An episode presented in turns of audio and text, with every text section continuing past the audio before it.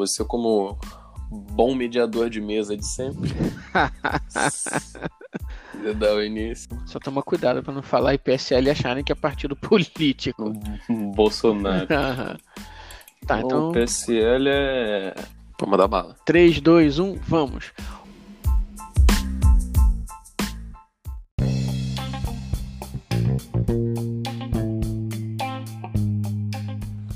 Bom dia, boa tarde, boa noite. Sejam bem-vindos ao podcast Sugestão.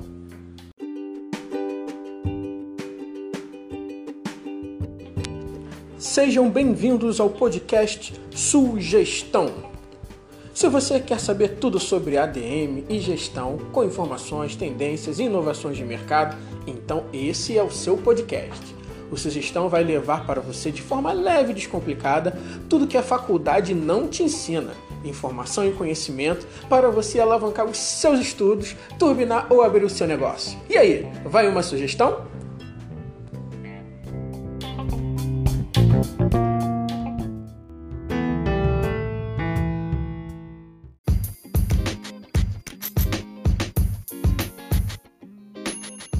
Bom dia, doutor Renan.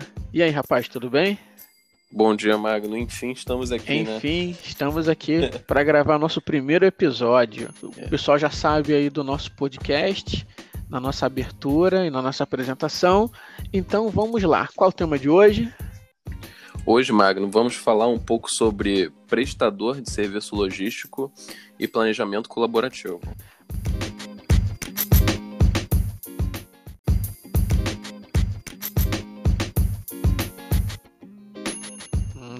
Quer dizer que a gente vai falar sobre um projeto de colaboração entre contrato e contra... contratante e contratado. Uma empresa Exatamente. contratando um prestador de serviço logístico para poder gerenciar a sua operação ou parte da operação, certo?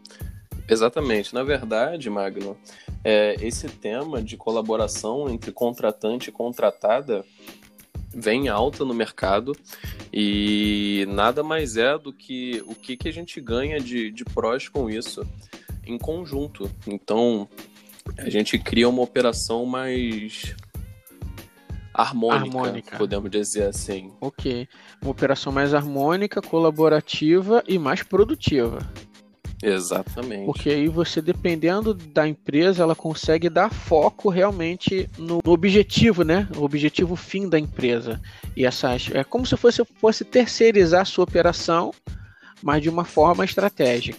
Na, verdade, é, na, na, na gestão da supply, essa gestão da demanda e formação, do, a formação da estrutura, ela precisa ser vista, Magno, como uma visão conjunta de onde o nosso prestador de serviço tem as qualidades, quais são os pontos a melhorar do nosso prestador e da nossa companhia também. Então, nessa forma, a gente consegue Consegue potencializar toda a, a- a- unir as forças das duas empresas onde elas são melhores. Sim, sim. Bom, é, os projetos de implementação de, de, de cadeia colaborativa, ela precisa necessariamente de uma pesquisa de ação. Certo. Então, a- nessa pesquisa de ação, são vistos todos os ciclos do prestador, Uhum. os, os, os pontos de, de desenvolvimento do, do contratante e a gente cria implementações através do prestador de serviço logístico. Na verdade, você precisa fazer um estudo, um, é, não, um projeto, um estudo de toda a sua operação logística e em que pontos da sua operação seu prestador consegue ter sinergia com você para poder melhorar aquele, aquela etapa, aquele processo. Sim, com certeza. Um exemplo muito bacana de prestador de, de serviço logístico em conjunto na operação eh, é o McDonald's. O McDonald's, como uma companhia número um, no, no- player número um no mercado que ela trabalha, ela tem fornecedores que trabalham 100% pra, para o McDonald's. sim. Sim.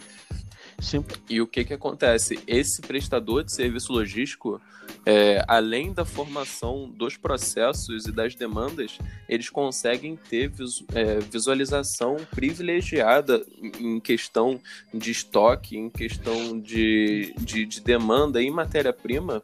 Um exemplo, Magno, quando uma loja ou um centro de distribuição tem uma redução drástica de algum item para a formação daquele, para a produção daquele, daquele produto, o prestador de serviço logístico visualiza isso através do ERP ou através de uma plataforma que seja em conjunto com os dois e ele consegue se programar de forma otimizada e entregar aquilo dentro do prazo, Entendi. de forma que não de, que crie não ruptura, prejudica... que não crie ruptura lá na loja. Exatamente. É, e formato que muitos muitas companhias que têm muitos PDVs, muito ponto de venda ou ponto de distribuição, precisam ter integrado que toda a sua cadeia de abastecimento precisa estar observando os níveis de estoque e fazendo o reabastecimento de forma automatizada. Não dá para esperar, e acabou o estoque, faz um pedido aí, não. Antes de acabar o estoque, o, o, o fornecedor tem que ter a visibilidade de que, opa, eu preciso fazer uma reposição, essa reposição precisa ser nessa quantidade até tal data. Exatamente. E na forma colaborativa, a gente consegue otimizar também a cadeia do nosso fornecedor, porque ele consegue se programar, consegue programar o contas a pagar, consegue programar os pedidos, as ordens de pedido de forma que, considerando aquele tempo de produção, ele consiga entregar em tempo hábil. Entendi. É, é, é, é, uma, é uma metodologia muito bacana, assim, Magno, mas que também é, elas existem em maior ou menor estrutura. Sim, sim. Lógico que a gente está falando de um McDonald's, um player número um, onde ela está. Então, assim, a, a dedicação e exclusividade do fornecedor é viável para os dois. Em menor, menor estrutura, a gente falando de fornecedores, que, de clientes que têm um, um, uma demanda um pouco menor, a gente não consegue fazer uma, uma exclusividade por parte do fornecedor. Mas com você consegue pelo... fazer um contrato para que ele consiga suprir parte da sua operação de forma exclusiva. Pa... Exatamente. Tenho, tenho uma, algumas empresas que trabalham com produtos promocionais.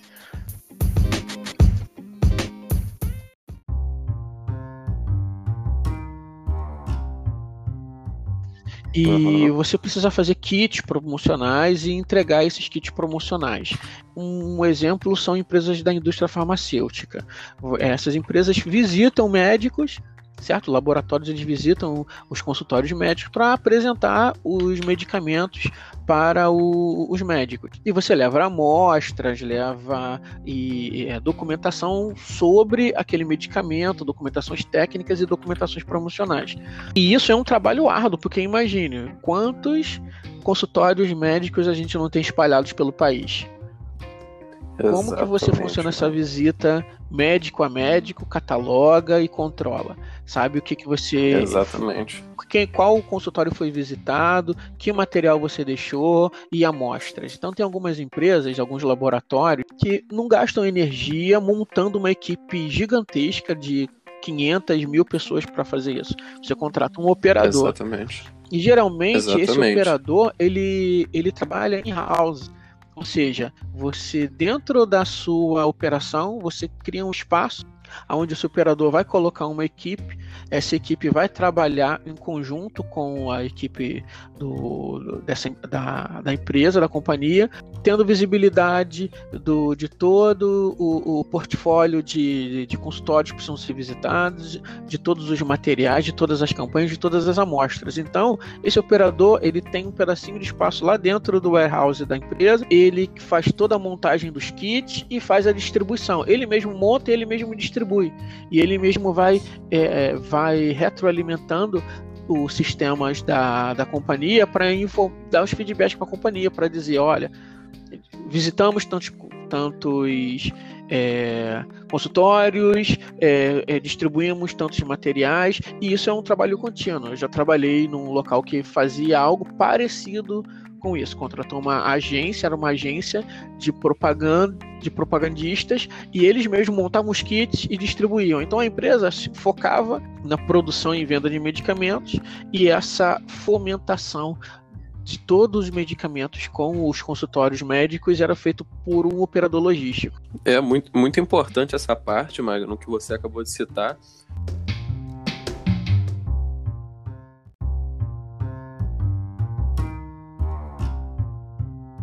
Porque a integração entre os dois envolvidos, no caso, a gente consegue, além, óbvio, de melhorar a comunicação entre os dois e integrar fornecedor e empresa, a gente consegue também uma parte de redução de quadro de funcionários por parte da companhia, tendo em vista que muitas atividades teriam, o exemplo, a parte de S&OP ou de previsão de, ou de, de, de compras de lançamento do, dos, das ordens de venda por parte do fornecedor. Sim, sim. Então a gente consegue uma redução no quadro de funcionários, a gente consegue otimizar é, e, e, de forma colaborativa ter metas em comum.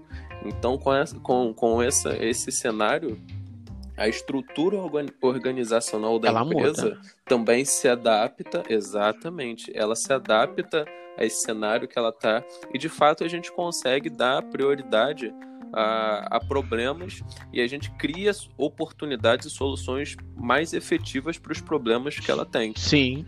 Tirando a parte sim, operacional. Sim.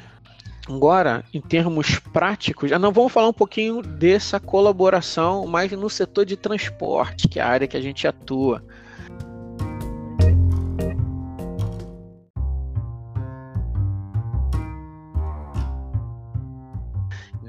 E eu já tive algumas experiências, já observei, já vi outros projetos de que, em que a companhia, uma indústria, contrata um operador logístico exclusivo para poder fazer toda a sua gestão de, de entregas. Já vi casos de sucesso e já vi casos de desastre também porque quando você fica na mão de um único operador, você tem uma exclusividade, um melhor controle, uma melhor visualização.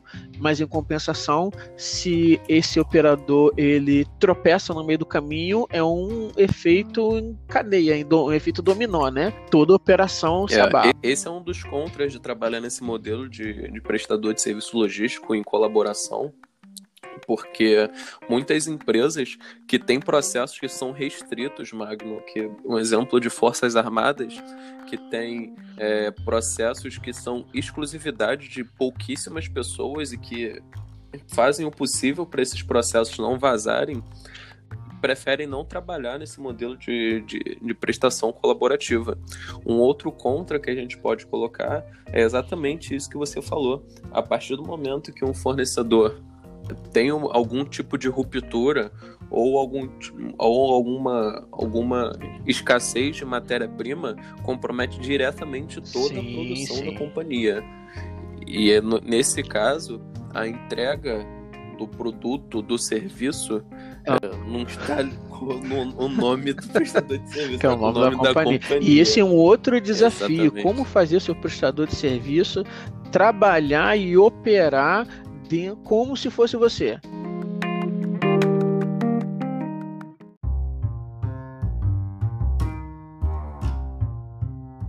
Porque o é uma empresa, é uma empresa. Eles têm o prestador de serviço, ele tem um presidente, ele tem os diretores, ele tem um corpo, ele tem uma missão e uma visão própria.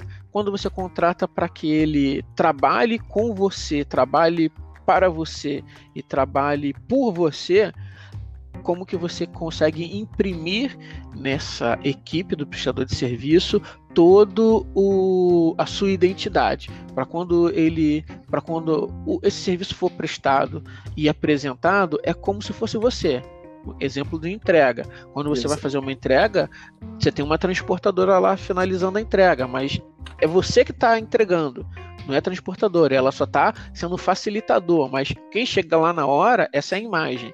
Quando o prestador de serviço ele falha, o cliente não vai reclamar com a transportadora, ele vai reclamar com você, porque quem falhou não foi a transportadora, quem falhou foi você. E como você Exatamente. faz a, esse prestador de serviço operar de forma que a sua identidade seja espelhada nele? Exatamente. Além dos objetivos em comum, Magno, que tem que estar tá muito bem esclarecido entre os dois, é, é uma responsabilidade muito grande por parte do contratante, no caso a gente, de contratar a transportadora que esteja no perfil ideal da companhia. Então é o dever de casa saber quem eles são, onde eles estão, quais são os modelos de negócio que eles adotam, quais são as práticas que eles adotam para de fato a gente estar criando parcerias com os fornecedores ideais. Então, a questão de distância, do custo do frete, os prazos, as formas de pagamento, por exemplo, são, são fatores que de fato devem estar dentro dos critérios de contratação, de parceria, e além do início da parceria, métodos e práticas para manter aquela parceria de forma duradoura. Ninguém quer entrar em um fornecedor para ficar seis meses e nenhum fornecedor quer prestar serviço Exatamente. de seis meses. As pessoas querem relações que são duradouras, que vão durar duráveis e rentáveis. Então a manutenção duráveis e rentáveis para duas partes. É a política de ganha-ganha que a gente tanto fala. A partir do momento que a gente está num ganha-perde de qualquer uma das partes, a gente entende que uh, aquele modelo de prestação de serviço não vem sendo rentável.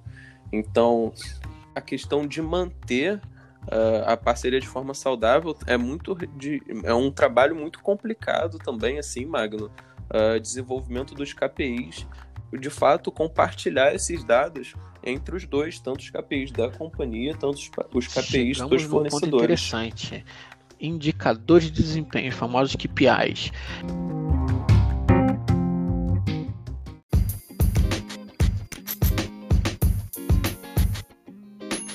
Eu acredito que a implementação de indicadores e que esses indicadores tenham é, efetividade, efetividade, mas eles precisam estar tá calibrados entre os dois lados, entre o, o, contratante do serviço e o prestador de serviço.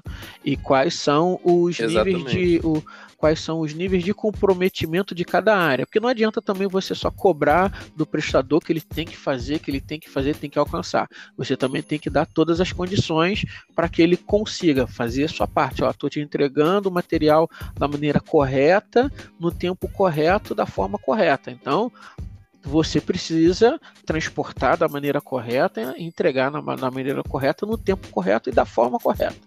Exatamente. Além dos KPIs da companhia, é de suma importância que os fornecedores também tenham esses KPIs e, Magno, os do, as duas partes devem saber quais são os KPIs das duas para se adaptar e, de fato, chegar a um objetivo comum. É a questão que eu falei tem que ter uma sinergia e um, em um, em um, objetivo muito, muito bem muito. muito bem estruturado, muito bem claro para as duas partes. Uh, um exemplo por parte do contratante KPIs de, de, que podem comprometer a operação do transportador, os tempos de coleta, os tempos de separação, os tempos de os horários de coleta, os tempos de transferência, os volumes da transferência também, que a gente vai otimizar aquele transporte ou aquele custo, são informações que de fato a gente deve compartilhar para a gente entender Sim. quais são os nossos problemas Até também, você... o que, que a gente pode melhorar, quais são os pontos. Até de mesmo para você dar previsibilidade para o prestador de serviço, né? Para ele saber exatamente como que ele deve se organizar. Porque senão, cada exatamente. dia é uma caixinha de surpresa, né? E a gente vê muito muito acontecendo por aí, né? O puxador chega lá, e aí, o que, que temos para hoje? E aí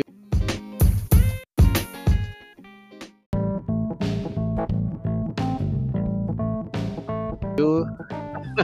aí chega caixas. amanhã e o que, que temos para hoje? 6 mil caixas, 10 mil. Eu preciso de três carros, três veículos. E o cara não sabe, o cara só vai saber na hora. E isso é um ponto de impacto que muitas das vezes o, a, a empresa contratante não tem essa visão não tem essa sensibilidade de, opa, eu preciso dar visibilidade para o meu prestador de serviço para ele conseguir prestar um bom serviço. Exatamente. Para contextualizar, para quem está escutando o podcast, uh, as coletas nas fábricas ou no centro de distribuição, enfim, uh, pelas transportadoras, é de forma agendada previamente. Com previsão uh, de quantidades, né? De, com previsão de quantidade, porque as transportadoras têm uma rota que deve ser obedecida e ela tem uma frota que trabalha em conjunto. E é uma frota finita, né? A gente então... não tem caminhão na prateleira que a gente abre, ou abre a porta, ah, agora deixa eu ver, eu vou levar isso Exata... daqui hoje. Exatamente. Desde o maior até o menor. Então, o, de, o cenário ideal para todos os, transporta, transportadores é que todos os carros estejam na rua o tempo inteiro. Então, a gente falando de uma previsão de quanto a, terão, teremos de demanda para a transportadora poder se organizar previamente e manter aquele carro exclusivo ou, ou de fato ter um tempo hábil para ele se programar e mudar o modelo de carro dependendo da rota é um, um papel muito importante por Isso parte aí. do contratante. Isso né? aí. Bom, vamos, para, vamos partindo aqui para o encerramento do nosso podcast e desse modelo, Renan, para a gente poder aqui fechar, o que você acha que é o ponto forte, pontos positivos e os pontos negativos de um modelo de prestação de serviço com exclusividade?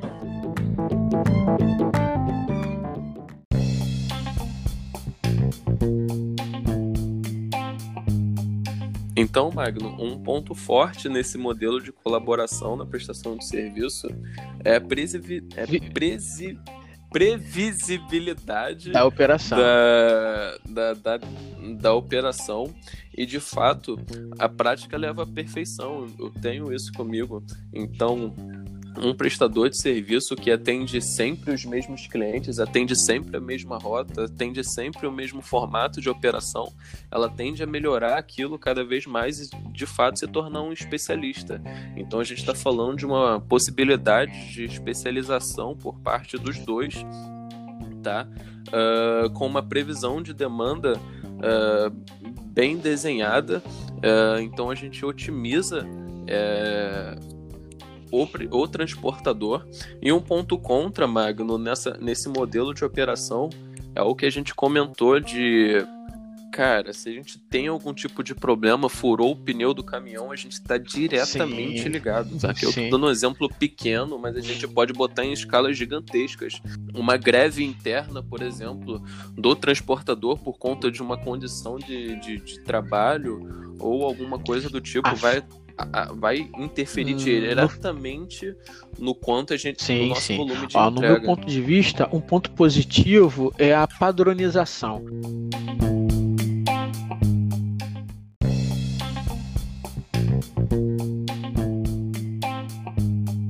Você consegue padronizar a sua operação de forma um pouco mais fácil, tá? Você consegue otimizar processos e, e aumentar a produtividade.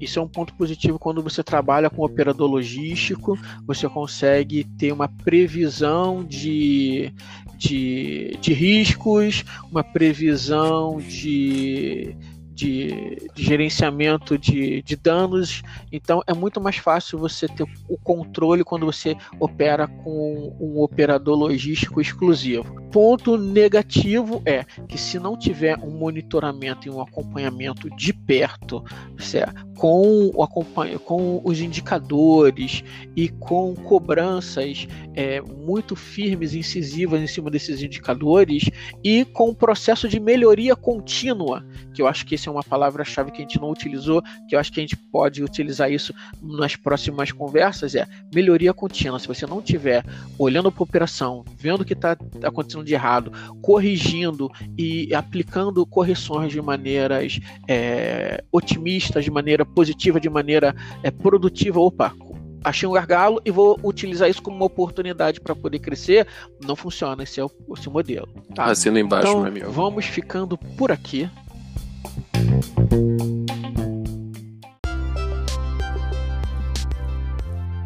Vamos partir para o encerramento do nosso podcast. Sigam a gente nas redes sociais.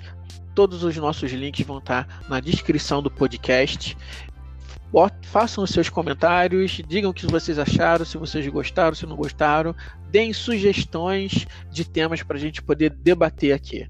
Um abraço, Magno. Foi um prazer conversar um pouco sobre, sobre prestação de serviço logístico. Ah, vamos em frente. Vamos em frente. Temos, temos muitos assuntos e é, sugestões. É, vamos lá, podcast debater. sugestão. Um abraço, pessoal.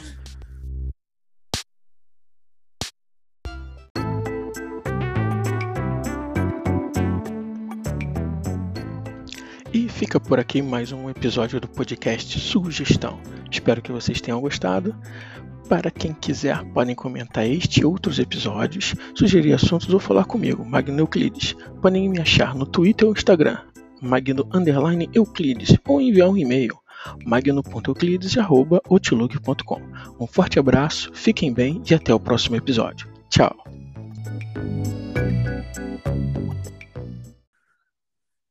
Aí a gente corta.